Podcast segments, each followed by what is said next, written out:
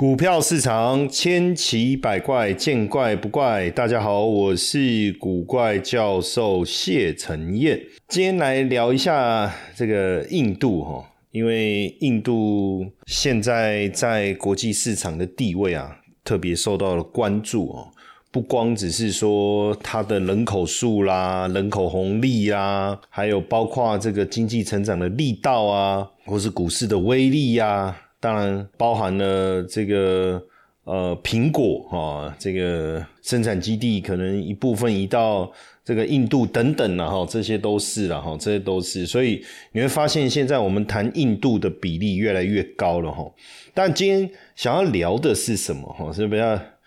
比较有趣的是在跟这个，既然是跟这个啊贫民窟有关啊，因为路透在之前有报道嘛，印度的。呃，首富阿达尼哈，那计划改造亚洲最大的贫民窟印度孟买，要来安置一百万的平民。不过，这照道理应该是好事嘛，对不对？因为你要来改造这个贫民窟，结果没想到反而引发了居民的质疑。一方面是说，哎，你有没有这个财务能力？另外一方面又说，哎，这个印度总理莫迪好像有偏袒他，哎。这个地方叫做达拉维，好，达拉维这个地方是第一大城孟买的贫民窟，那面积大概是纽约中央公园的的百分之七十五这么大了哈。这个地方为什么特别值得一提？是因为二零零八年奥斯卡获奖的影片叫《平民百万富翁》的。拍摄地就是在这，我不知道大家有没有注意过，它开放式的下水道、共用厕所，然后临近孟买的机场，还有这个外国的这个，还有这个摩天大楼，这个很有很明显的对比。电影当中有一个场景是很多小朋友在那个垃圾堆跑来跑去哦，那个垃圾堆就是各位如果有看过那个掩埋垃圾掩埋场。然后你就把它想象成很多人是住在那个地方，然后你爬到那个掩埋场的那个山丘小山丘上，垃圾堆的小山丘上，既然旁边就是这个国际机场哦，然后还有另外一边是这个啊这种摩天大楼，就是很明显的这种反差。那因为呃，在今年马哈拉斯特拉邦政府啊批准了阿达尼的。这个竞标的合约来改造达拉维这个贫民窟哦，那就由阿达尼来负责这个贫民窟的改造计划哦。那因为贫民窟是生产皮革闻名的哦，过去呃相关的改正计划反正都失败了哦。那因为所以这里他们希望把它拆掉哦，就是把这个不卫生啊、环境恶劣的地区把它给拆掉，然后能够盖一些新的大楼，容纳居民以及阿达尼的企业。整个重建的利益高达两百四十亿美金。好，那根据估计啊，阿达尼可能需要投入一百二十亿美元，好来重建哦。但是带来的收入高达两百四十亿美元哦。不过只有两千年之前哦，就住在这里的居民才可以拿到，才可以免费分配到改建的住房哦。有一些七十万中中层跟上层的居民，就是。你被归纳在住在这，而且是必须是底层的哈。那如果不符合资格，你可能呃要自己支付一些预付款哦，或者是租金哦，租金。那当然，在这个时间点哦，阿达尼也面临了很多的，应该算是重创吧，对不对？因为今年一月的时候呢，呃，原本排名世界第三哦，他的富有的程度看真的很有钱哈。不过因为美国放空机构新登堡啊，哦，发布了一个四百一十三页的报告，哦，指控阿达尼这个集团呢，这个会计账目有作假，哦，让他们蒸发了一千五百亿美元的一个市值，哈。那当然，大居民也在质疑了，哈，尤其是他的这个竞争对手巴林王，呃，这个是来自于杜拜的财团，哦，他们其实后面有巴林王室的支持，他们也想要。来竞标这个计划，但是他们就说为什么呃这个呃招标的条款一直在更改哦，更改资格啦，改到后面变成就只有阿达尼符合哦，当然就被他标到了哈。那当然背后莫迪，你说有没有在帮他护航？这个肯定是有，基本上应该基本上算是帮他量身定做的哈。那所以反对党。好反对党也不断的施压哈，也不断的在施压，但是基本上看起来应该这个也不太会有什么变数哈。但是但是居民的反对哦，也是说如果阿达尼没有。无力完工的话，平民就会无处可去哈。有呃三百多名的反对派的人士哦，聚集在达拉维哦，也反对这个重建的这个工程哦。那当然，这个重建达拉维是一个很大、很巨大的挑战了哈。不过，在印度，阿达尼是无所不在哈，就是他是怎么发家致富的哦。所以，如果你要了解印度哦，你就一定要了解阿达尼哦。不管你在路边的广告牌啦、机场码头，它的名字是随处可见哦，随处可见。呃，不，办公大楼啊、农农农地的灌溉设施啊、电厂啦，哦，甚至矿场啊，还有媒体啦等等哦，真是无所不在哈，无所不在。等于他的财富跟印度在整个崛起的过程中是一起在累积的哈，一起在累积的。那这个当然，呃，他能够这个这个建立这么庞大的一个财富哦，这个确实是跟莫迪政府哦有很大的一个关系哦，跟莫迪政府有很大的关系。那根据世界银行的统计哈，二零一一年到二零二一年，印度的 GDP 哦从一点八二兆哦增成长到三点一八兆。等于在这十年当中是全球成长最快的经济体哦。那摩根斯坦利也也评也评估说，也也出报告说到二零二七年的时候，印度有机会成为全球第三大经济体。所以到了二零三零年的时候呢，股市可能成为全球第三大股市。那到二零三一年，印度的 GDP 会成长一倍，达到七点五兆。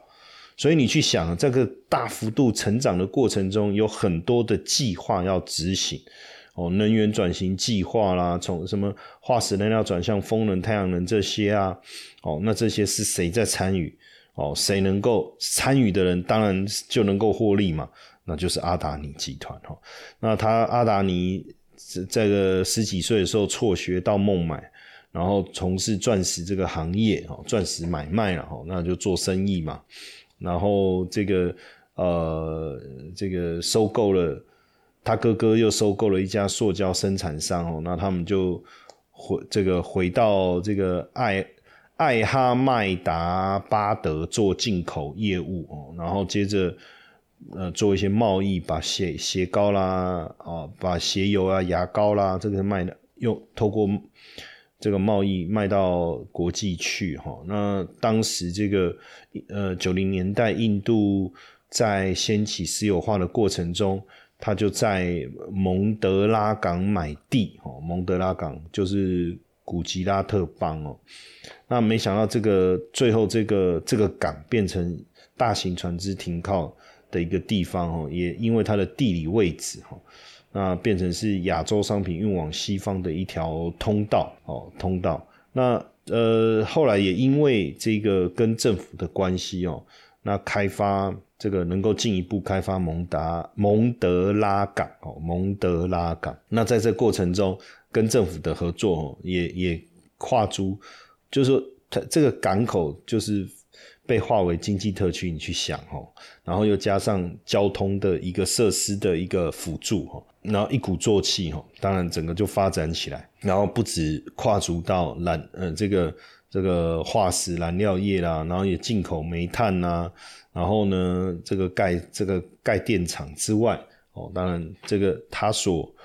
他所经营的项目就越越来越广，越来越大了，包括连机场等等哈。那后来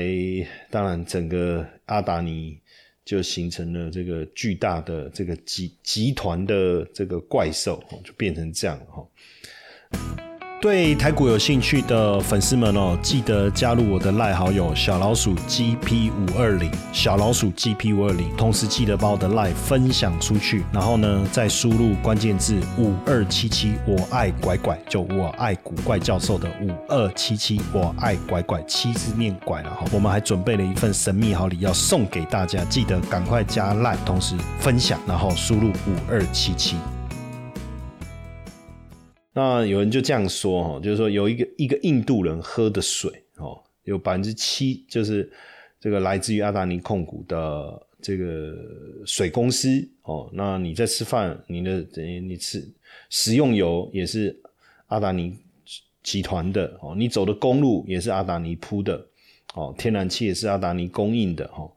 然后呢，你呃这个每天呢，阿达尼控制着。大型十个大型的这个海港哦，那吞吐货物啦，然后阿达尼赞助的运动员啊、球队啦，哦，你就会去想，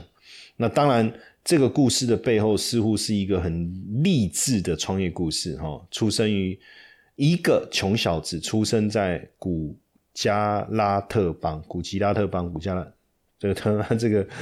印度的名的城市的名字翻翻翻译都。是翻中文的不好念哦，白手起家，从塑胶厂干起哈，然后努力一步步扩张，出人头地哈。但是呢，这当中有一个非常重要的关键人物是莫迪，就是现在印度总理莫迪哈。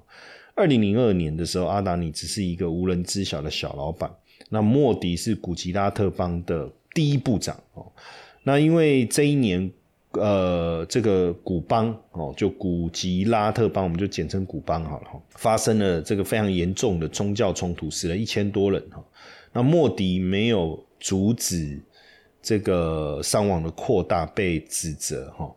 那这个时候，很多商界的精英当然就就就离他而去嘛哈。但是阿达尼在这个时候却公开的力挺莫迪哦。公开力挺莫迪，而且因为这样，阿达尼还跟呃印度的工业联合会撕破脸。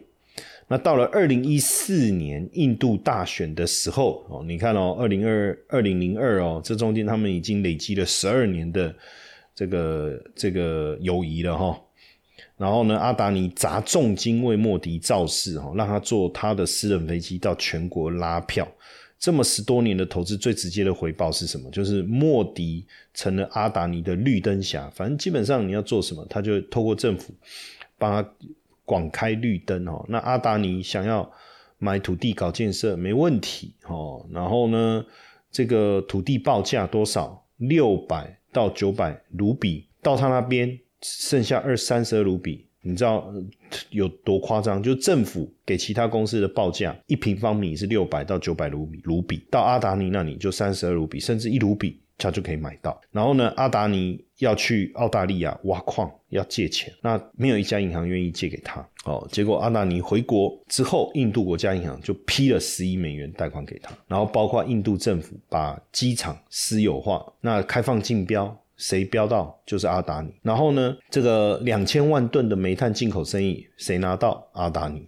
哦，那如果要做要做绿能，交由谁来处理？哦，阿达尼。那所以莫迪拿下总理的大位以后，阿达尼的资产也迎来爆发式的增长。哦，短短这个八个月的时间哦，就二零一三年九月到二零一四年五月哦，他的资产就从十九亿翻到六十亿。一口气排名拉高了全全印度全球第一百零六富有，然后印度排第二。那当然，这当中有没有一些资产膨胀的浮华，有没有带来一些黑暗的溃烂？哦，我觉得肯定是有的，哦，肯定是有的，哦，肯定是有的。甚至市场揶揄说，呃，阿达尼才是真正的总理。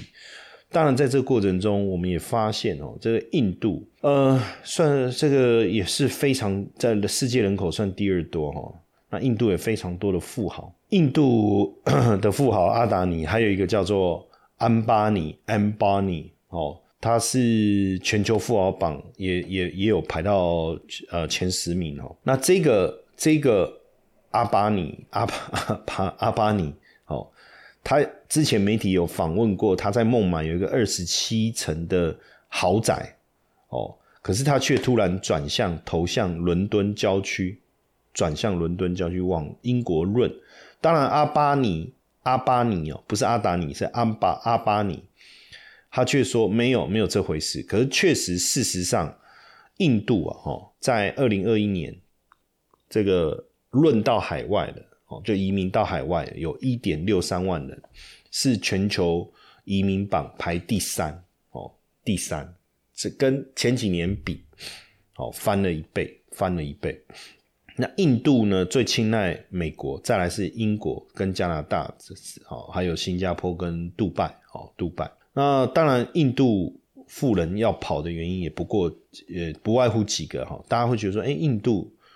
到底有什么问题？第一个，课税太重哦，个人税最高可以特克到百分之四十二，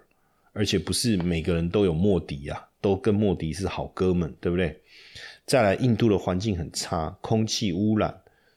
哦，实际上真的很严重，那所以有有有富豪就讲说，啊，我我移民到伦敦去啊，我要回印度，反正八个小时飞一下就到了，随时都可以回去。所以你会发现在印度啊，有钱人跟没有钱人，就是有钱人跟穷人之间是完全的一个切割。哦，连呃，就是在印度，有钱人会自己住在。封闭的社区，有有有二十四小时的巡逻，有一套自己的商业医疗设施，有自己的发电机、空气过滤设备，在这个都市里面很像一个独立的城邦。所以你看哦，他们这个这个呃分离主义非常的严重哦，他们坐出门坐私人飞机哦，也不去印度自己的公共场所度假的话，一定是往欧美跑。那对印度的有钱人来讲，国家好像是一种呃可有可无的观念啊，就是说 GDP 一点八给了医疗系统，哦，那他们反正有自己的私人医生。那穷人呢？因为宗教的关系，印度的穷人很佛系啊，也不争也不怨，而且呢，印度的主流媒体哦，总是灌输一个仇恨的的概念哦，就是穆斯林跟印度教的仇恨。或是抵制中国的产品的仇恨哦，反正就是指着对方开骂哦，用收视率，就是就就收视率一定暴增了哈，这样，所以就没有人去关关心这些穷人真正应该面对的一个问题哦。呃，虽然印度人均所得这几年来翻倍哦，可是分配不均还是非常大的一个挑战哦。很多印度人每天。还是靠着相当于这个几块美元的生活费在过活哦，甚至可能很难想象，在印度富豪身家超过两百亿美元的当下哦，那实际上这个很有有一半的人口缺乏室内厕所哦，然后没有地方容身哦，没有地方容身，所以作为。这个前全球前几大经济体的印度，它的崛起其实是建立在一种极端不平等的基础之上。哦，印度政府不用增加投资在基础建设上就可以经济成长，因为印度公司发现收买、收购外国公司更容易赚钱，然后他们的企业就这么扩大。那呃，非常多的农民哈，呃，因为负债而自杀。哦，银行私有化的情况下，农民没有办法向国有银行做低息贷款，只能找私人银行，但是利率太高了，借贷风险，借贷之后背不起，呃，还不起这个债务，哦，又没有办，政府又没有这个很认真的将这个啊资源哦投注在农业上，所以农民也苦不堪言呐。生产食物的人偏偏挨饿，挨饿的国家怎么可能成为超级大国？所以这个是现在的情况，哎，真的是蛮蛮，你有没有觉得很不可思议哦？然后再来印度，这个孟买租房是最痛苦的，它的这个租金痛苦指数啊，印度的大这个大城市孟买痛苦指数高达一百九十点二四反而台北的租金痛苦指数只有十二点八七，哦，这是很令人感到讶异的吧？对不对？哦，所以印度的房地产能不能投资？除了你会觉得说，哎，印度的房价怎么高，在北京、上海面前，应该还是白菜价吧？哦，应该还是白菜价吧？可是实际上，这个呃，虽然人口庞大哦，可是工业化程度低。哦，也就是印度城镇化的情况比我们想象的更更来的差，而且有钱人的居住的环境、喜欢的住宅跟地点，其实是是差异性非常大。那外国人基本上你呃要买房也有很高很大的限制哦，包括你要长期居住在印度啊，然后只能不能够购买农地呀等等哦，房而且也这个呃，如果你出租租收益也不能转出国外哦，就很多了哦，而且印度的宪法虽然尊重个人的财产权，但并没有认可财产权是个人基本权利，就是说如果印度政府认为你破坏了国家和社会公共利益，他就可以合法的哈把你的财产没收哦充公哦，这个这个还蛮蛮蛮可怕的哈。那印度当然呃现在的也是呃算是人口数一数二的大国嘛哈，也是亚洲前几大的经济体哈，但是还是。蛮多的问题，包括贫富的差距，哈，还有种姓的制度啊，还有这个政府的贪污腐败等等，哈，这个都还是很大的问题。只是说，在一九九一年经济改革之后，吸引大量的外资，也让它的 GDP 高速的一个增长，可是反而更加深了这个贫富的差距。而且刚才我也提到了，哈，印度政府其实并不是非常努力的在。呃，这个呃呃，这个针对这个基础建设的部分来做推动哦，来做推动，所以你就会发现说，印度好像很多有钱人，可是为什么你到了印度，你会觉得他们的基础建设非常的差哦？的原因就在这。当然，未来这对印度来讲，当然更需要去推动创就业的机会哈，好，包括科技的创新哦，基础设施。可是印度。呃，腐败的问题哦，其实呃一直存在在政府部门跟企业之间，所以工业发展的质量跟效率，还有许可证制度的繁文缛节，其实很难让企业有效的一个发展哦。我觉得这些都是我们必须去关注的问题，包括种姓制度对印度经济的一个影响哦，它很大的程度其实限制了社会的流动，也对。印度经济发展带来负面的影响。虽然印度在独立后就废除了种姓制度，这个我们要知道，它的种姓制度其实在印度独立后就废除了。可是呢，在印度的社会当中，还是根深蒂固的影响着哦，包括职业的选择、社会的流动这些哦，这这都还是存在。还有包括教育哦，学校招生呐，还有这个员学企业雇员的配额。等等哦，然后包括因为呃种姓制度也让人力资源造成了浪费哦，社会不平等的现也导致了社会不平等的现象等等哦，然后加上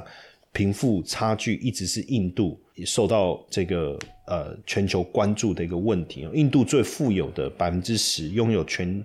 国百分之六十五的财富，底层的百分之五十的人口只拥有不到。全印度百分之六的财富，所以贫富差距对社会的稳定性和经济发展肯定是带来非常大的一个影响。而且人口增长的速度如果超过了经济增长的速度，一定会给社会带来庞大的一个压力。哦，所以人口的年轻化也让印度在教育、就业、社会保障上面遇到很大的一个挑战。我觉得这些未来大家对印度投资有兴趣的话，其实都不能忽视。这些问题，哈，当然，印度经济发展还有很多的困难。不过，市场庞大的潜力、跟人口消费力，还有甚至未来基础建设推行的这个潜力，哦，也都让呃这个各国竞相进入投资。所以，印度有没有机会未来在全球经济扮演一个非常重要的角色，确实是蛮值得观察的。哈，那最后提醒大家，哦，这个呃二十一号有参加。我们这个啊线上销讲的同学一定要记得到课程官方 line 小老鼠 iu 一七八输入 gift 这个关键字哦，领取课程的礼物哦，这个是免费领取限量的哦，只要这个二十一号有出席直播的学员都可以获得正式课程小章节的影片哦，两段，还有课直播课程的回放影片以及直播课程的电子讲义哦，名额有限，送完为止哦。记得把握机会哦，还有，如果你对课程有兴趣，也要把握最后这个优惠截止日期哦。好，提醒大家。